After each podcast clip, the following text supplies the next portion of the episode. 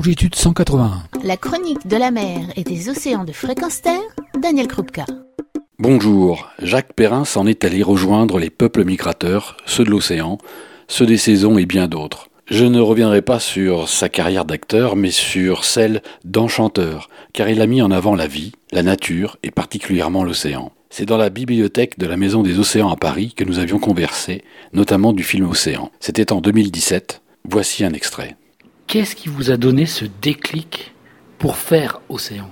J'ai un âge vénérable maintenant, mais euh, quand j'avais 14 ans, j'avais découvert la Bretagne, j'avais découvert la mer, et cette mer qui me faisait mal parce que le ressac, le bruit des vagues, j'aimais pas. Et puis euh, j'ai fait quelques aventures euh, dans des films, voyez-vous, et dans des films, dont un film qui était au bord de la mer à Collioure, avec euh, les lamparos pour pêcher, euh, pour pêcher aux lamparos.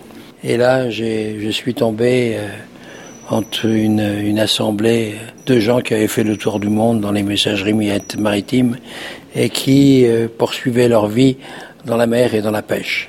Et j'ai eu, moi qui ne connais peu, connaissais peu la mer, j'ai eu tous les récits, les récits de ces aventures avec ces messageries qui passaient au large de la Chine, au large du Vietnam. Et euh, j'ai eu des récits formidables. Et plus, j'avais ces récits parce que j'avais acheté un chalutier à un de mes amis.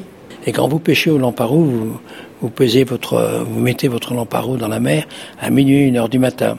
Et pendant trois heures, en attendant le lever du jour, quatre heures, avant que le jour ne se lève, il y a une, euh, une chaloupe qui s'écarte du chalutier avec son lamparou. Et puis qui fait la nasse qui fait le filet qui entoure tout le chalutier, et dedans on pêchait des...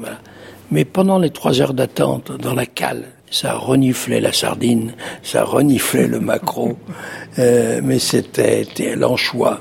Mais terrifiant, mais c'est bien, c'est bien parce que les autres s'y sentent bien. comment voulez-vous être différent? Donc euh, les premiers temps, vous le respirez, le deuxième temps, ah, vous reconnaissez votre bateau.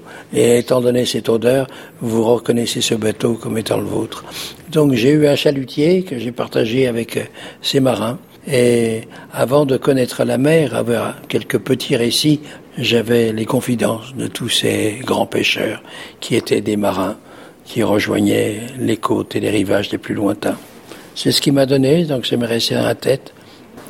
Donc euh, des années plus tard, vous avez réussi à vous souvenir de tout cela pour faire ce film, pour avoir cette idée qui est arrivée comme ça. Que, disons les premiers temps de conscience, euh, d'être sensible à, mon, à notre environnement, donc la mer. Ben voilà, alors j'ai fait différents films. J'ai fait Le Crabe Tambour, un film qui est sur la mer avec Jeanne d'Orfer. J'ai fait un film qui n'était pas très bon, mais je croyais au sujet. C'était Les 40e Rugissants. Un film que j'ai coproduit d'ailleurs, le même sujet qui va sortir à cette fin d'année, euh, qui est toujours le même thème de Crowhurst, qui fait le tour de l'océan Atlantique, faisant croire qu'il faisait le tour du monde. Une histoire fascinante, mais plusieurs fois je me suis retrouvé avec les éléments, euh, avec la mer, et puis dans mon film, bien sûr, Océan, notre film, puisque nous sommes quelques-uns. Et voilà, on me demande mon film, mais c'est pas tellement le mien, c'est le nôtre. Et sans leurs avis, sans leur expérience, je ne serais pas arrivé à, à conduire, à, à, présenter ce film d'océan. Et moi, je vais vous dire quelque chose aujourd'hui, c'est que c'est pas simplement votre film, ceux qui l'ont fait. Aujourd'hui, c'est le film de tous ceux qui aiment la mer. Ah, c'est bien, c'est bien de me dire ça. Ça réconforte. Moi, j'ai eu aussi des plongeurs qui sont venus me voir, qui m'ont dit, vous savez, votre film, hein, eh ben, il y a dedans tout ce que l'on aime euh, sur la surface, parce que c'est ça votre film.